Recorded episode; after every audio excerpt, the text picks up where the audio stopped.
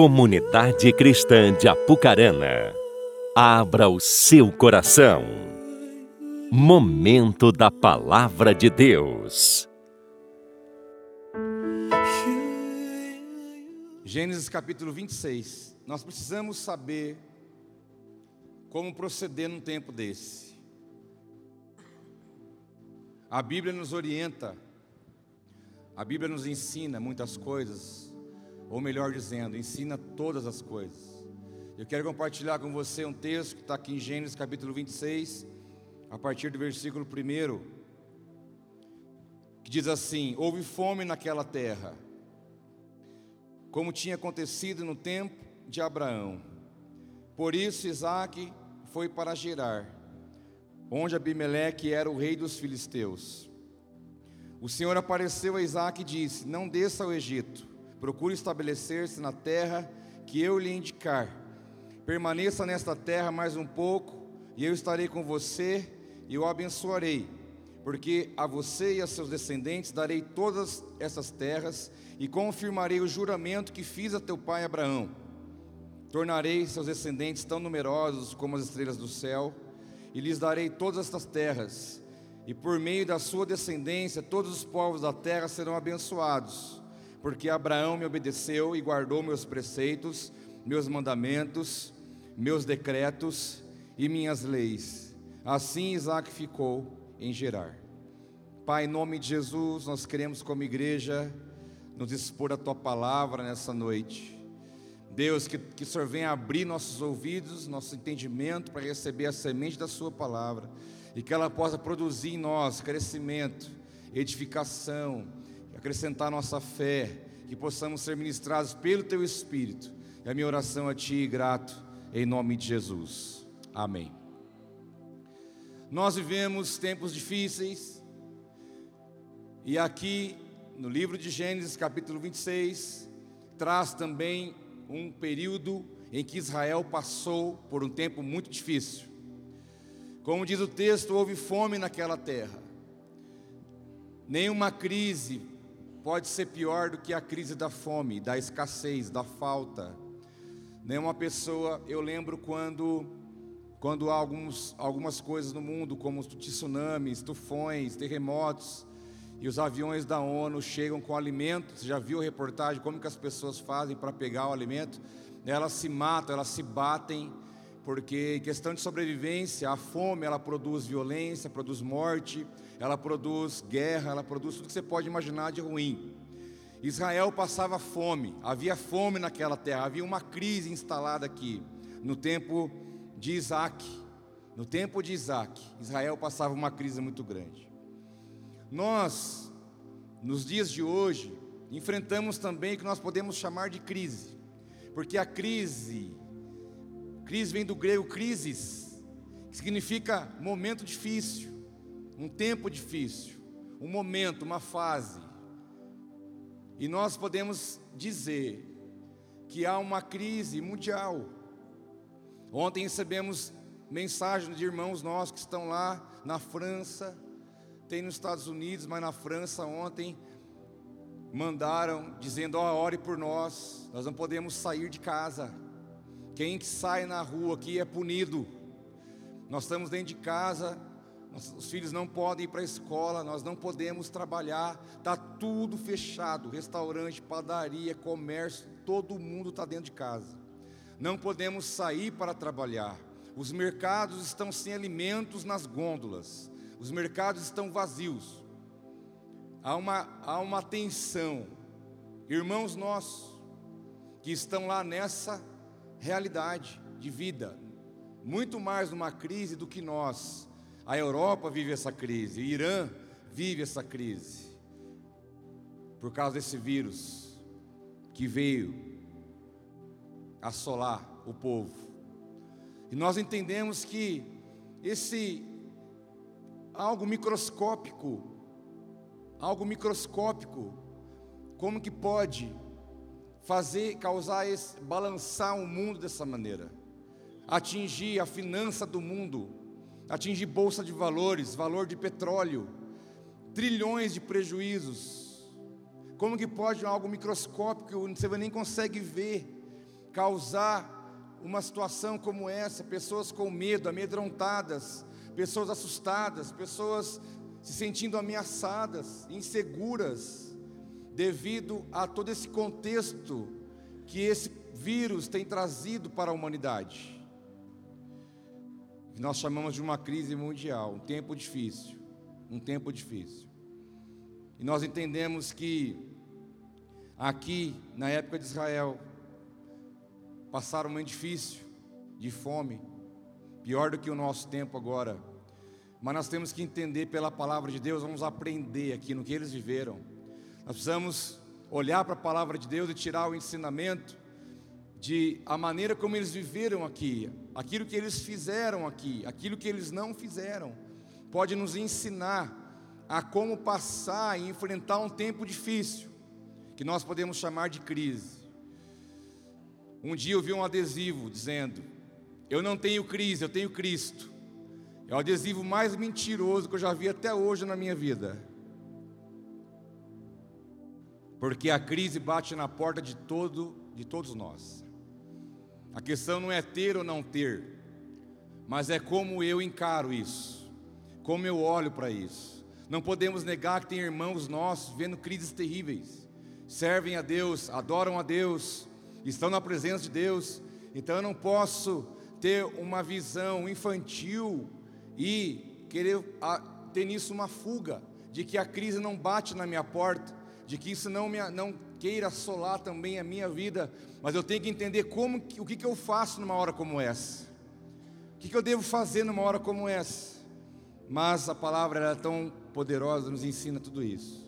A palavra diz que havia, havia fome naquela terra, como diz o começo do texto, mas no versículo 2 diz: O Senhor apareceu a Isaac e disse: Não desça ao Egito, procure estabelecer-se na terra que eu vou indicar para você.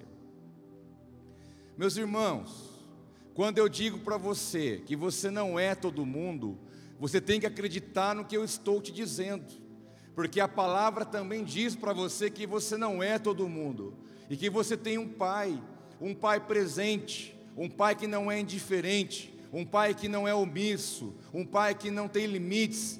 Deus não tem crise, não há crise em Deus, nunca houve, nunca vai haver. Mas assim como diz a palavra que o Senhor apareceu a Isaac, Deus, quando viu o seu filho, o seu povo, numa situação difícil, Deus mesmo veio, desceu do seu alto sublime trono e se manifestou ao homem, dizendo: Ó, oh, você está em crise, mas eu estou aqui.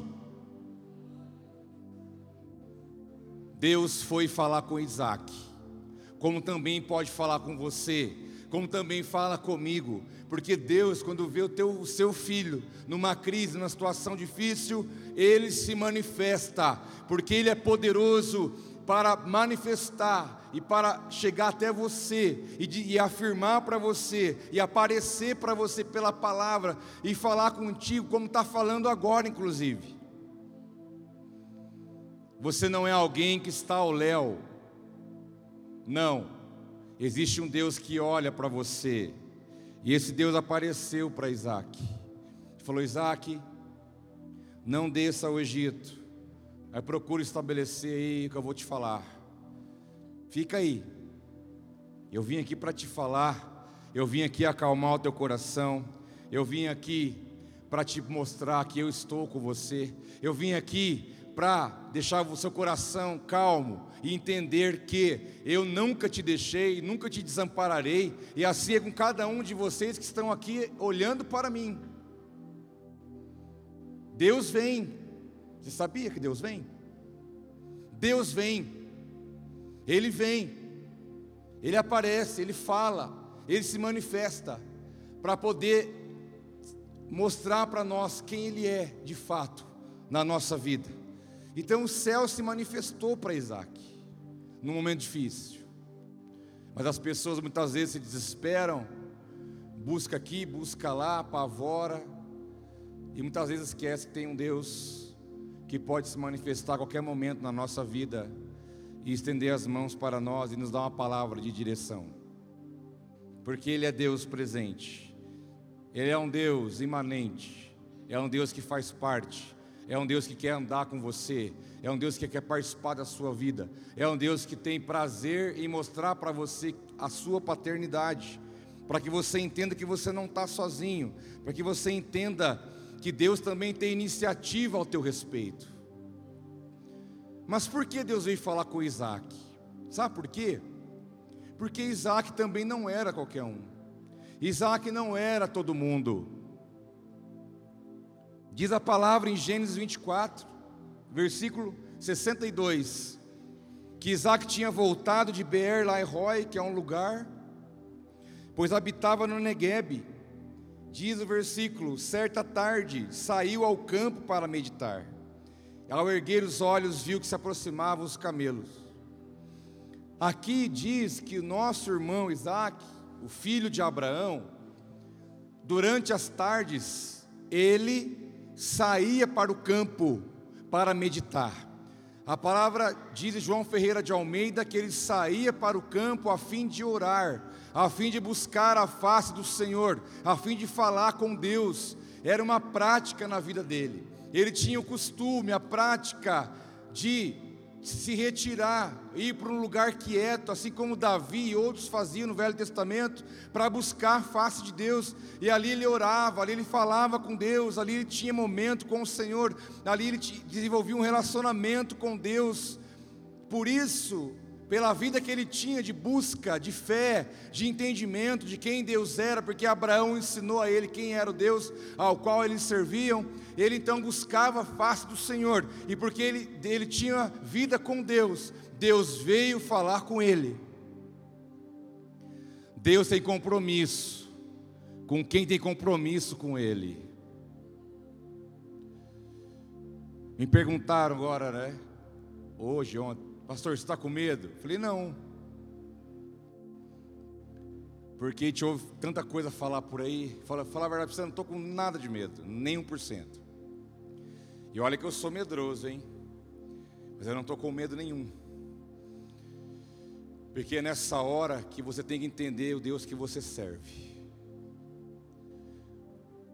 Nós vivemos um tempo que é o tempo de separar os homens das crianças. É hora de entender quem realmente sabe o Deus que serve. E é hora de saber que o tempo mau, o tempo difícil vem para trazer para nós clareza. Clareza de propósito, de entendimento de quem Deus é em nossas vidas. Então, quando você lê, ah, Deus veio falar com Isaac, parece uma coisa normal, ah, é comum naquele tempo, naquela época, mas não. Deus vinha falar com ele porque Isaac também tinha a iniciativa de falar com Deus. Muitos querem que Deus venha falar com ele. Muitos querem, ai, Deus fala comigo, estou numa hora difícil, eu não sei o que fazer, eu não sei para onde eu vou. Mas muitas vezes não separa um tempo, não tem uma busca, não tem uma vida na presença de Deus, não tem uma vida no altar de Deus, não tem uma vida de obediência, não tem uma vida de entrega. E depois quer que Deus abre a nuvem e fala. Mas nós temos que entender e aprender. Se nós queremos Deus manifestando na nossa vida, Precisamos buscar a face do Senhor de verdade. Precisamos buscar a Sua presença. Precisamos ter na nossa vida isso como uma prática e não como algo esporádico, mas uma prática diária de relacionamento com o Senhor. Deus veio e falou com ele: Isaac, não desça ao Egito. Não desça ao Egito, fica aqui. Fique aqui até a segunda instrução. Você tem que entender que no momento difícil, as coisas têm que ser do jeito de Deus e não do nosso jeito. Porque muitos arriscam fazer muitas coisas, mas acabam fazendo aquilo que acha, aquilo que entende, aquilo que é o mais óbvio, aquilo que seria o mais fácil no momento, aquilo que está mais aparente, mas não. Sabe por quê? que Deus falou para ele: Isaac, não vá para o Egito, porque todo mundo ia para o Egito, todo mundo ia bater na porta do Egito. José, lembra quando seus irmãos foram lá bater na porta? Nós queremos comida, nós estamos morrendo de fome. Havia fome em todo Israel, e as nações da terra batiam na porta do Egito pedindo comida, de joelhos prostrados, eram humilhados muitos deles, porque só o Egito era a potência daquele, daquela época, que tinham celeiros gigantes, comida guardada, riqueza, poder, domínio. Mas Deus disse a Isaac: Não vá para o Egito, Isaac. Que Deus estava querendo dizer para ele? As coisas não vão ser do teu jeito. Porque qualquer homem naquele momento teria essa atitude: Vamos para o Egito pedir comida, porque é lá que tem. Muitas vezes nós queremos achar soluções humanas para a nossa vida. Nós queremos achar portas humanas para nós. Nós queremos encontrar uma forma humana de resolver. Queremos achar uma forma humana de suprir. E muitas vezes Deus fala: não, não é isso. Não é por aí, não é dessa forma. Deus tem algo muito maior e melhor para nós, mas nós temos que entender que em muitas horas não é o momento de ir para o óbvio, não é o momento de buscar num homem, não é o momento de buscar numa estrutura, não é o momento de buscar em alguém, não é o momento de buscar em lugar nenhum, a não ser depender e esperar a palavra de Deus. Porque o natural aqui, ó, vamos para o Egito, já que a fome está instalada o Egito era o lugar de solução para eles no momento, mas Deus falou: Não, Isaac, eu quero fazer do meu jeito. Se você entender que o meu jeito é melhor que o seu, você vai ver lá no final o que vai acontecer. Muitas pessoas deixam de viver grandes coisas em Deus, pessoas deixam de receber grandes coisas de Deus, pelo fato de agir pelo que acha, pelo que pensa, pelo que os olhos estão vendo buscando uma, algo natural, palpável, algo que está diante de si, e Deus te convida, não, quer andar comigo, vai ter que andar por fé, e vai esperar até eu falar para onde você vai, e que jeito que você vai, e como que você vai fazer. Enquanto isso, espera no Senhor. Como diz o poeta, esperar em Deus é caminhar. Que até para esperar em Deus existe um grande esforço que é de você crer e confiar que Ele não vai falhar, porque Ele nunca falhou, não vai falhar com você, nunca vai falhar com ninguém, porque Ele é fiel. Nunca falhou e nunca vai falhar. Temos que fazer as coisas do jeito de Deus.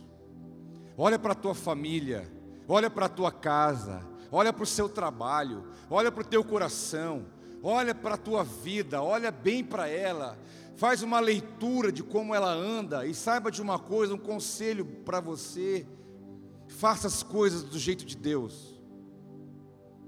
Porque muitos já estão num tempo difícil pelo fato de não andar na vontade de Deus. O mal está no mundo, porque está hoje esse vírus matando gente? Porque um dia um homem disse: Vou fazer as coisas do meu jeito. Porque um dia um homem e uma mulher decidiram: vamos comer dessa árvore aí, que Deus falou que não era para comer. Vamos fazer do nosso jeito? Vamos. Olha o resultado. Olha o resultado hoje batendo nas nossas portas. Um caminho de fé contraria o normal. Por isso Deus, Ele quer fazer do jeito dele na minha e na sua vida. Isso vai te convidar. Você vai ser convidado você vai ser invocado a andar por fé e não por vista. Há um convite de Deus para esses dias. Vamos andar em fé? Vamos crer sem ver? Vamos crer no que a Bíblia diz? Vamos crer na minha promessa, vamos crer no meu poder, vamos crer naquilo que eu posso fazer, vamos crer naquilo que eu tenho para a tua vida. Há um convite para você, para todos vocês que aqui estão nessa noite. Deus te falando: vamos andar comigo, mas vamos andar em fé de verdade, vamos acreditar de fato no que a palavra de Deus diz. Porque obedecer sempre será a melhor decisão para nós. Deus disse para Isaac no versículo 3: Permaneça nesta terra mais um pouco, e eu estarei com você e o abençoarei. Fome na terra, crise, momento difícil. Deus fala, Isaac, permaneça aí mais um pouco, fica aí. Eu estou com você e eu te abençoarei. Essa foi a palavra de Deus para Isaac. E ele escolheu obedecer, ele ficou. Isaac sabe o que é obediência, sabia o que era obediência, porque nada mais, nada menos era o filho de Abraão. Ou seja, ele sabia como que era esse negócio. Ele sabia que um dia o pai dele falou: Meu filho, vamos subir o monte para adorar. Um dia ele viu isso acontecendo. O pai dele subiu o monte, deixou os servos, saiu de casa, falou: Vamos caminhar, vamos para um lugar que Deus está pedindo. Vamos subir o monte para adorar. Traz a lenha, vamos subir. Monta o altar, coloca a lenha, amarra o menino em cima. O menino passou por tudo isso. O menino viu o nível da obediência do seu pai. O menino passou ele foi ali presente naquele momento onde Abraão decidiu obedecer no maior nível. Nós temos homens na Bíblia que são exemplos de obediência, mas Abraão é um grande exemplo no meio desses, de obediência, porque ele cria que mesmo que ele sacrificasse o filho a pedido de Deus, ele cria que das cinzas Deus traria o filho de volta.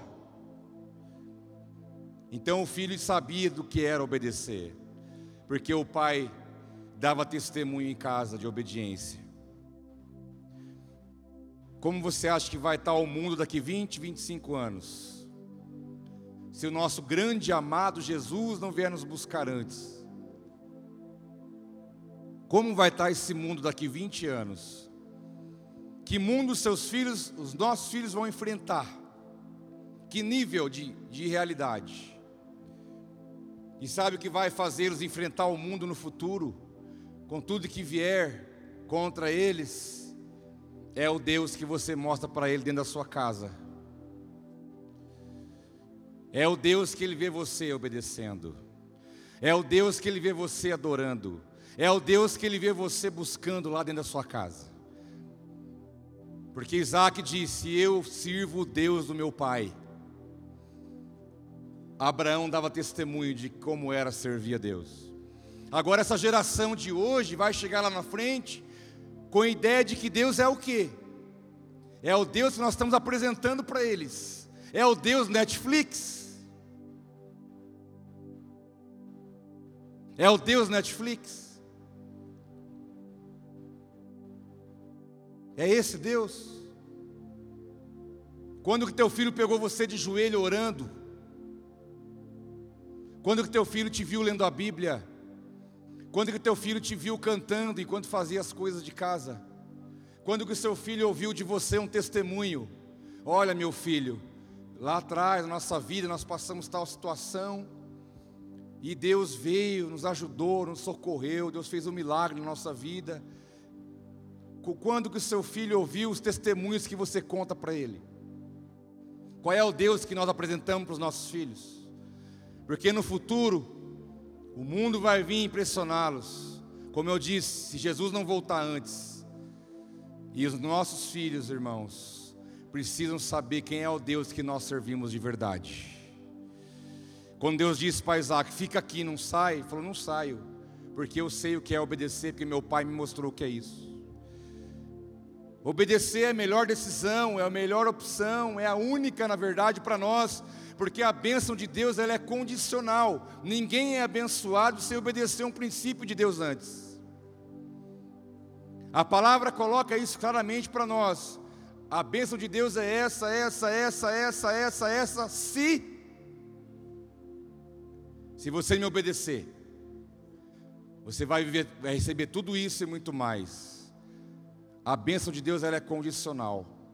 Então, no momento difícil, não importa o que você está passando e vai passar. Nunca passe pela tua mente desobedecer aquilo que Deus fala na sua palavra. Porque as coisas vão piorar se nós não obedecermos o que Deus pede para nós. Precisamos decidir. Isaac aprendeu a obedecer. Ele obedeceu aquilo que Deus disse para ele. E a palavra diz no versículo 3 ainda, porque a você, Isaac, e a seus descendentes eu darei todas essas terras, e confirmarei o juramento que fiz a seu pai Abraão. A diferença na vida dele era a bênção de Deus. Isaac, a bênção do seu pai vai vir sobre você. Eu vou te dar todas essas terras. Tudo isso vai ser seu, aos seus descendentes.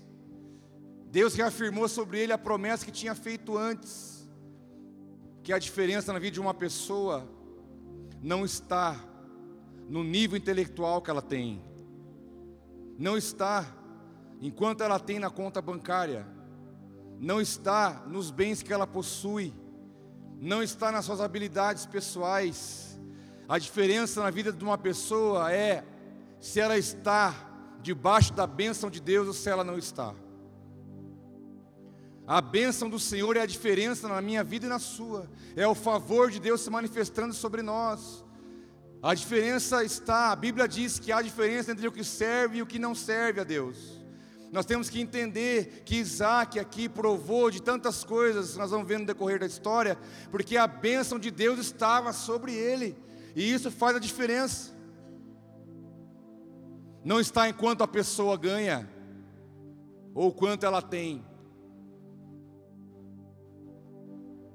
É muito fácil você encontrar uma pessoa que ganha um salário mínimo ser mais abençoado que alguém que ganha 20 salários mínimos. Você vai falar, ah, pastor, para com isso. Como que alguém que ganha mil vai ser mais abençoado que quem ganha 20 mil? Eu te provo que eu conheço.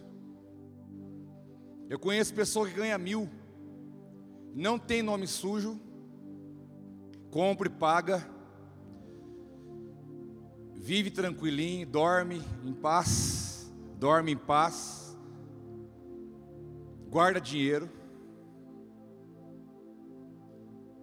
vive bem, vive na paz, na alegria, na bênção do Senhor. Conheço quem ganha 20 mil, tem nome sujo, deve para um monte de gente, não tem sossego, não tem alegria, não tem paz, não consegue guardar nada.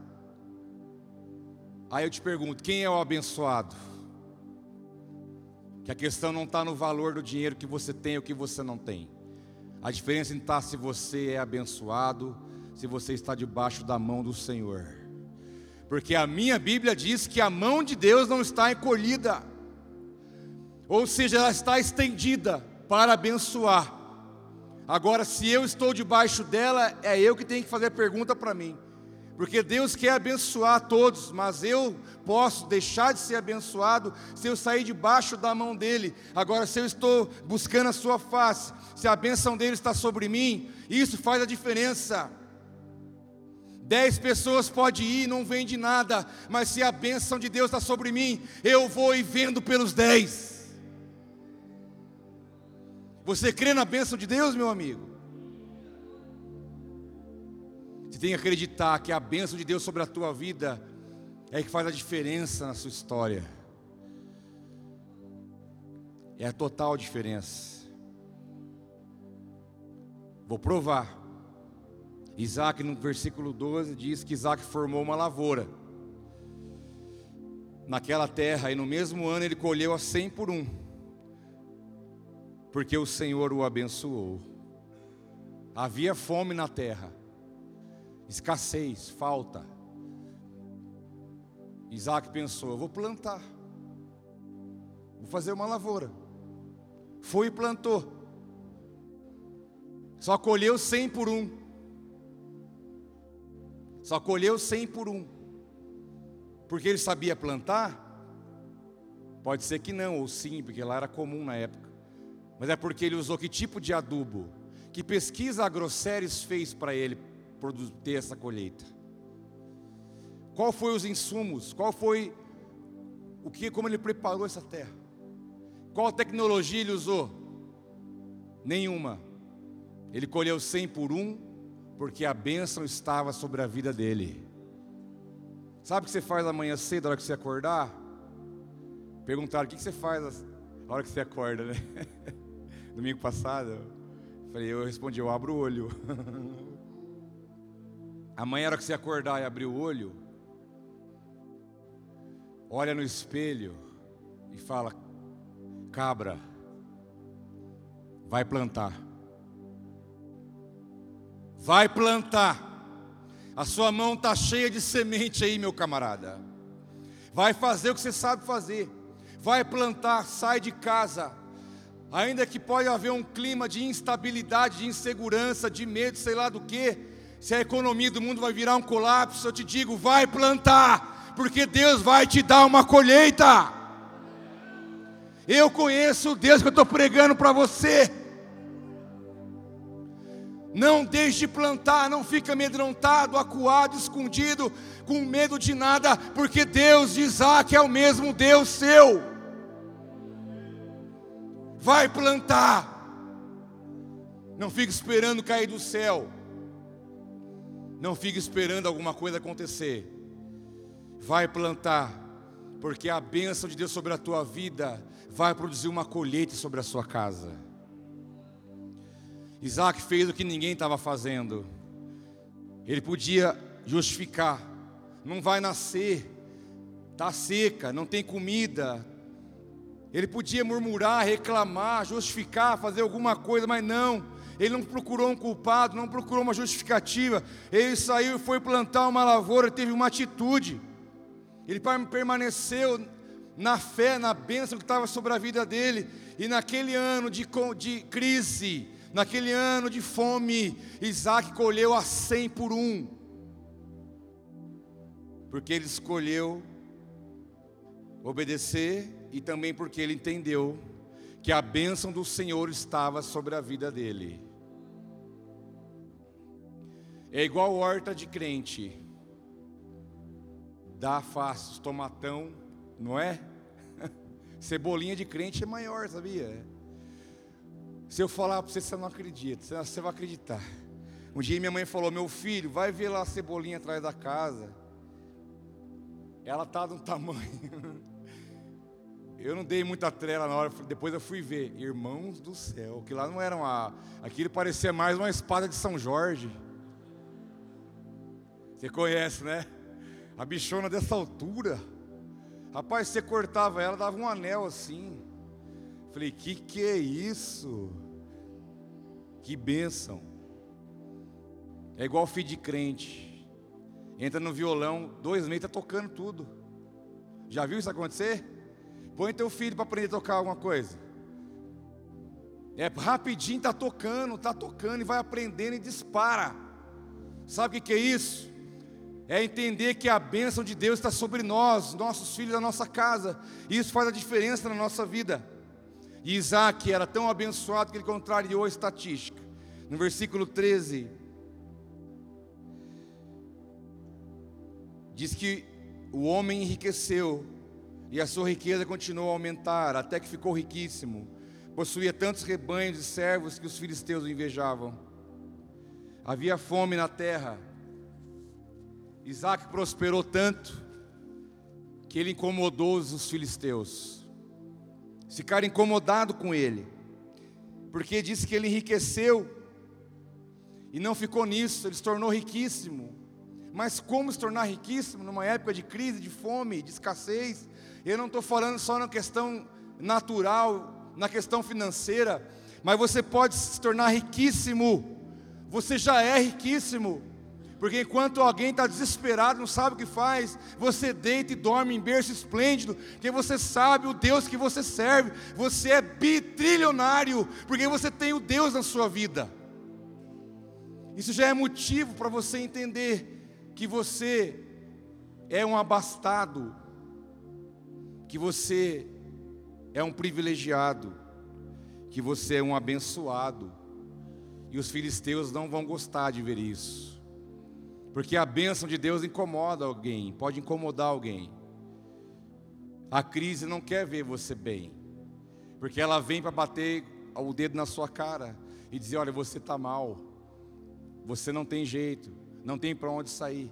Ela vem com um discurso, mas quando ela encontra um homem ou mulher de Deus que não se entrega, ela tem que se curvar diante disso.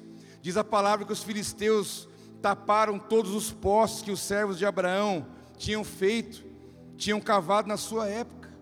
Os filisteus chegaram e falaram: Mas não pode, não tem sentido ele prosperar desse jeito. Vamos, vamos encher o poço dele de terra.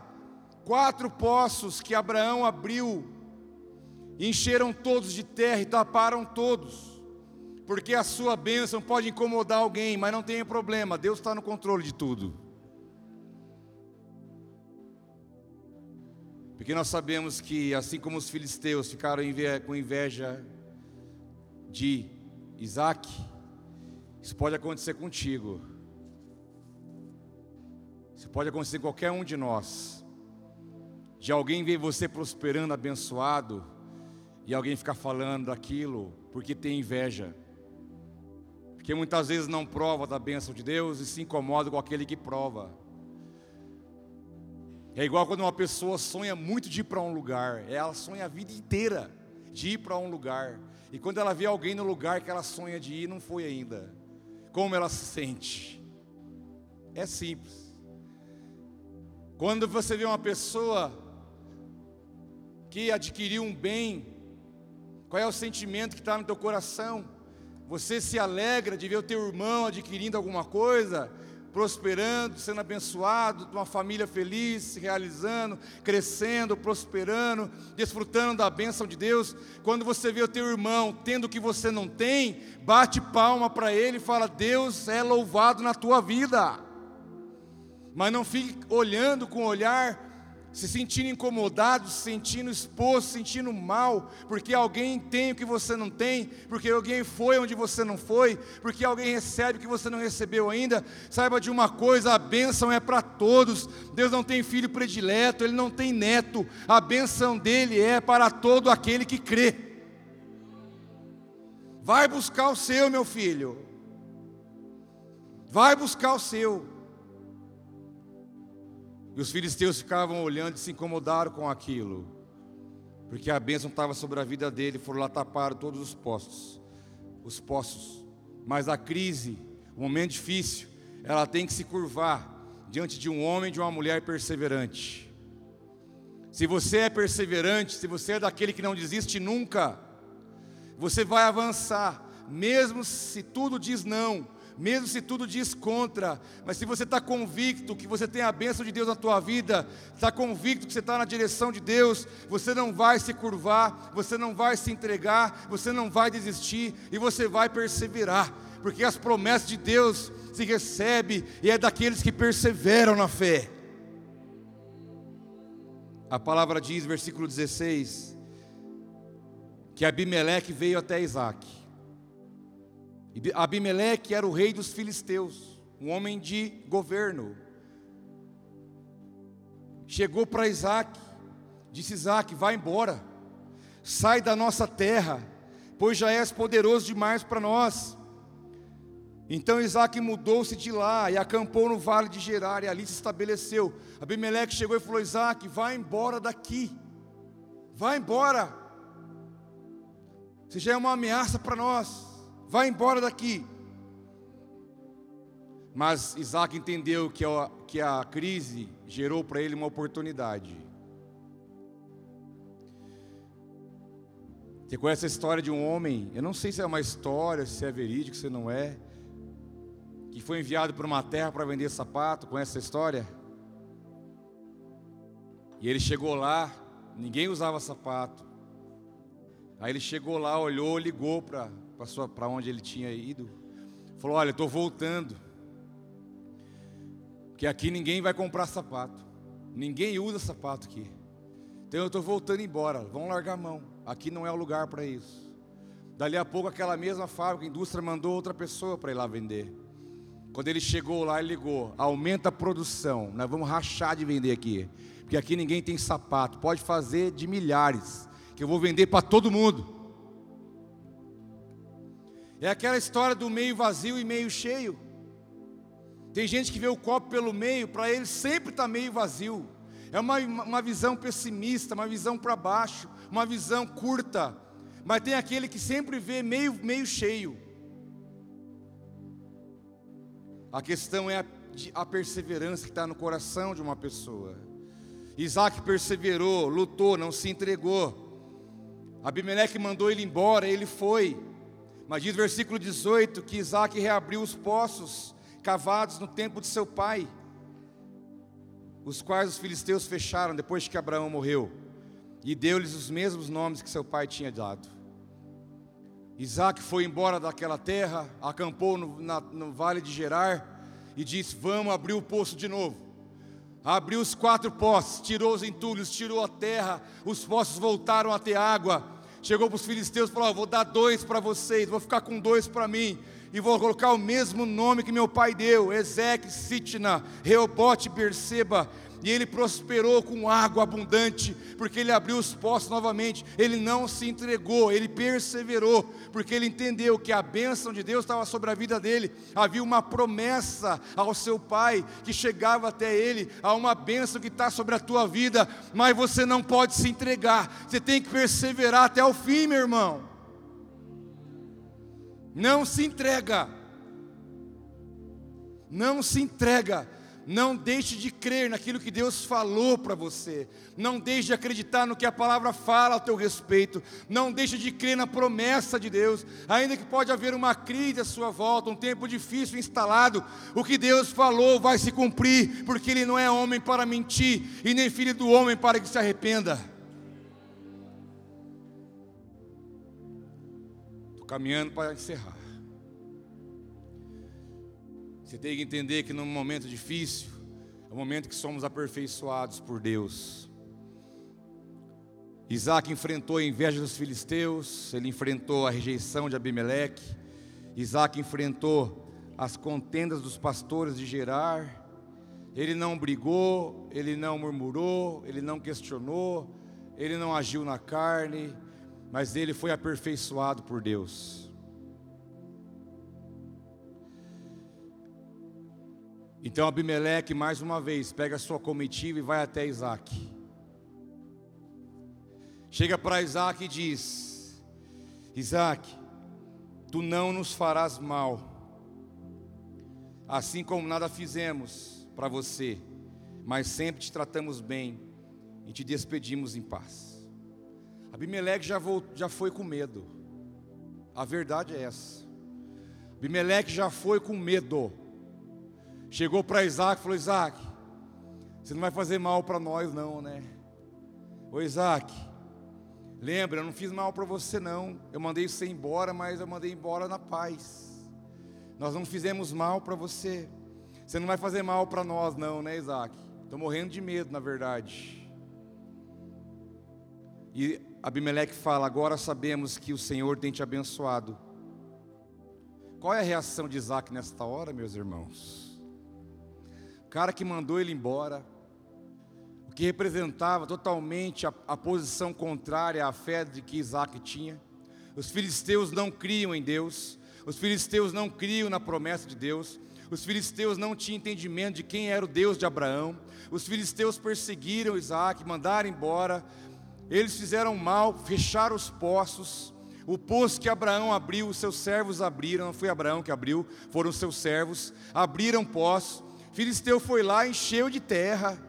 E aí eles chegaram para Isaac: Ah, Isaac, você não vai fazer mal para nós, não, né?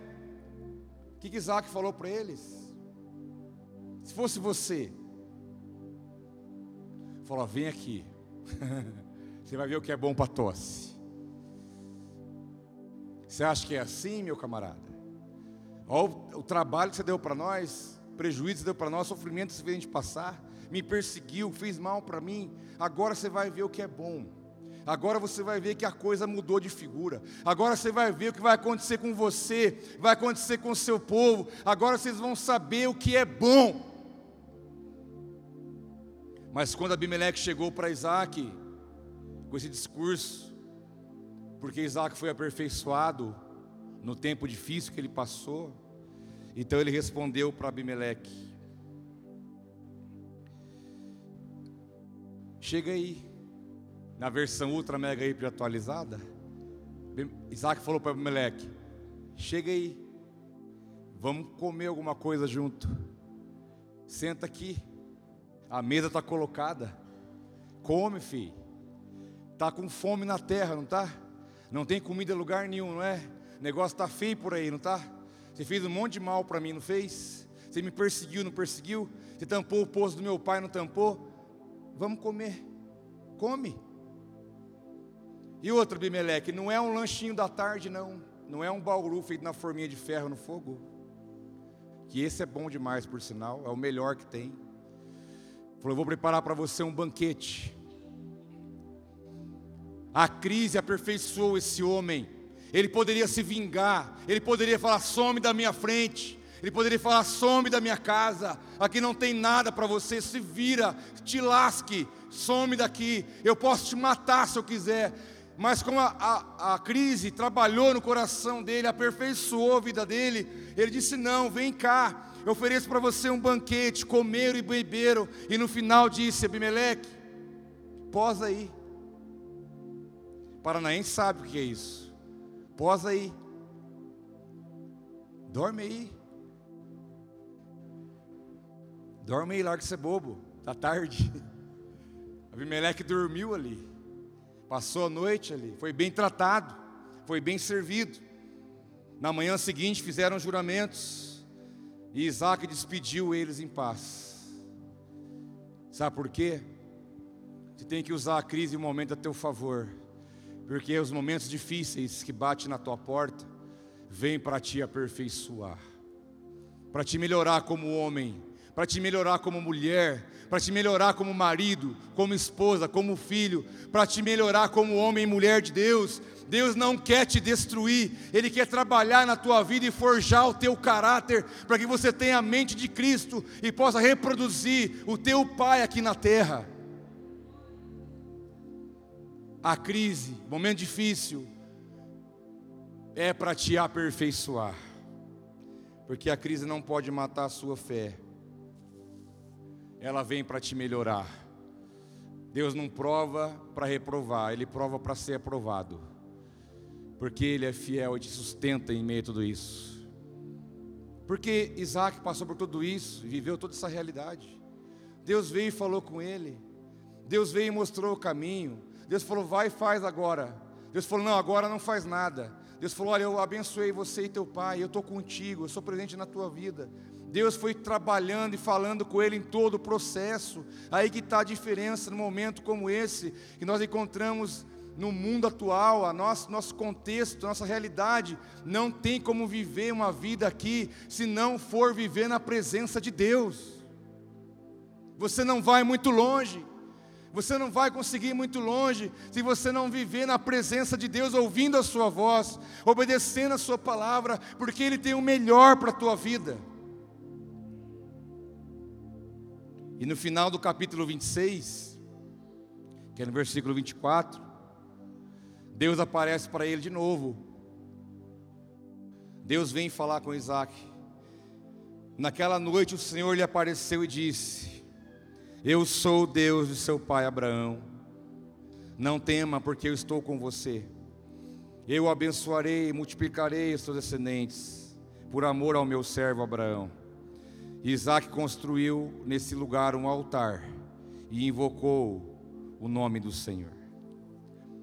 Parece que o versículo aqui do final é o mesmo lá do começo, mas não é. Porque a bênção é reafirmada, ela não é feita aqui no 24. A bênção, a promessa é feita lá no início do capítulo. Mas Deus aqui aparece para Isaac de novo, dizendo: Ó, oh, eu estou aqui, Isaac, para reafirmar para você mais uma vez qual é o meu pensamento a teu respeito. Primeiro, eu quero que você entenda, Isaac, que eu sou o seu Deus. Segundo, eu quero que você não tema, não tenha medo. Primeiro, saiba que eu sou o seu Deus, e porque eu sou o seu Deus, Isaac, você não precisa ter medo. Sabe de mais uma coisa? Eu estou com você. Eu estou contigo. Isaac, eu te abençoarei e multiplicarei os seus descendentes. A bênção veio sobre Isaac e estendeu às gerações futuras. Por isso que eu falo sobre os nossos filhos. Você tem que ter história para contar para eles de quem é o Deus que você levanta a mão aqui na igreja e canta. Seu filho tem que saber quem é esse Deus. Porque a bênção é geracional. A bênção não acaba em você. Ela vai atingindo as gerações. E então Isaac, mais do que depressa, diz a palavra, levantou um altar e ali invocou o nome do Senhor. Porque não teria outra coisa para fazer numa hora dessa. Quando você entende tudo isso, que Deus é com você, que Ele é o seu Pai, que você não precisa ter medo, que Ele te abençoa, não só você, como as gerações que vêm depois de você, você vai adorá-lo, porque o que você vai fazer? Você tem que adorá-lo, reconhecer que Ele é Deus, adorá-lo para dizer que Ele sim é o teu Deus, adorá-lo no sentido de reconhecer que não há outro como Ele, adorá-lo como gratidão, como honra, como reverência, porque Ele merece, porque Ele é Deus na tua vida. Isaac levantou um altar e invocou o nome do Senhor. Isaac viu isso. Abraão andava um tempo, parava, levantava um altar e adoravam a Deus. Depois Abraão andava mais um tanto, parava, levantava um altar, e ali oferecia sacrifícios em adoração ao Senhor e invocava o nome do Senhor. Todo mundo vivia aquela situação. Isaac viu isso e ele entendeu: se Deus é comigo, me abençoa como era com meu pai, se a bênção dele está sobre mim, se tem uma promessa de Deus sobre a minha vida, eu não tenho outra coisa a fazer a não ser adorar o seu santo nome. A igreja tem que saber o Deus que adora e por que está adorando. A crise não pode matar a nossa fé, pelo contrário, ela tem que tirar de nós o melhor. Isso tudo tem que ser revertido em honra e glória ao nome do nosso Deus. E aqui fica esse exemplo de um povo, de um homem que viveu uma crise, que viveu tempos difíceis. Mas na vida deles foi tudo diferente, como também pode ser diferente na sua vida. Você crê nisso? Vamos orar junto. Fique em pé, por favor. Eu quero orar com você nessa noite, para que você entenda que também é uma promessa que Deus liberou sobre a sua vida, para que nós possamos, juntos aqui, levantar um altar neste lugar e invocar e adorar o nome do Senhor, porque a bênção dEle, o nome dEle está sobre a sua vida. É o melhor que temos a fazer juntos aqui agora para você entender que o tempo difícil está aí fora. Mas você não é qualquer um. Você é um filho abençoado do Senhor. Você e a sua casa. Descansa no Senhor. Faz o bem. Descansa nele. Creia naquele que Ele é. Creia naquilo que Ele fala. Para que você possa se levantar como uma voz aí fora e dizer: oh, gente, espera aí, para que desesperar? Eu tenho um Deus para te falar. Eu tenho um Deus para te apresentar. Olha para a minha vida. Eu te digo: não tenha medo.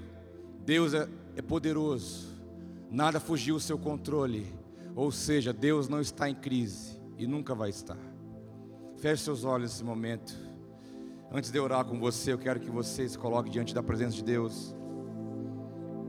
Que você se exponha diante dessa palavra que você possa ser ministrado pelo Espírito nessa noite, neste momento. O Deus que faz o cego ver está passando por aqui, está passando por aqui. O Deus que faz o surdo ouvir